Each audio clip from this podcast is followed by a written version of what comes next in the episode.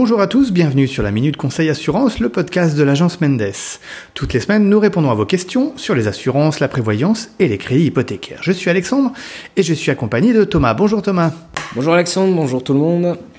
Aujourd'hui, euh, nous allons parler d'une affection qui touche bon nombre de personnes chaque année, c'est-à-dire les allergies, graminées, pollen.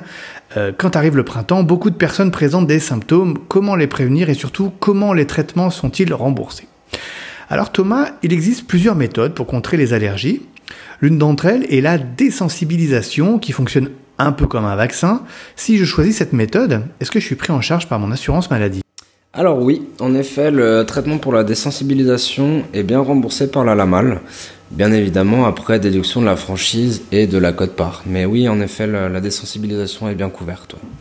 Ok, très bien. À 100%, pas besoin d'une LCA Non, justement, uniquement la LAMAL. Parfait. Alors, par contre, certaines personnes préfèrent se tourner vers les médecines alternatives comme bah, l'homéopathie, l'acupuncture, pour soulager ces fameux effets des allergies.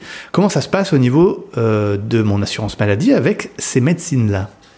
Alors bon, bah faut, savoir que je sais qu'il y, a des traitements, euh, comment dire, spéciaux au niveau des médecines alternatives pour vraiment euh, tout ce qui est allergie. Ça, euh, généralement, c'est pas forcément couvert. Maintenant, en ce qui concerne l'homéopathie, l'acupuncture, en effet, les compagnies, donc au niveau des assurances complémentaires, peuvent euh, venir euh, couvrir, du moins en partie, euh, le, traitement. Maintenant, ce qu'il faut faire, c'est faut, faut regarder précisément les couvertures des compagnies, parce que là, on est sur de l'assurance complémentaire et on n'est plus sur un produit qui est régi directement par une loi comme la LAMAL. Donc chaque compagnie fait un petit peu ce qu'elle veut, couvre ce qu'elle veut, au montant qu'elle souhaite, au plafond qu'elle souhaite, au pourcentage qu'elle souhaite.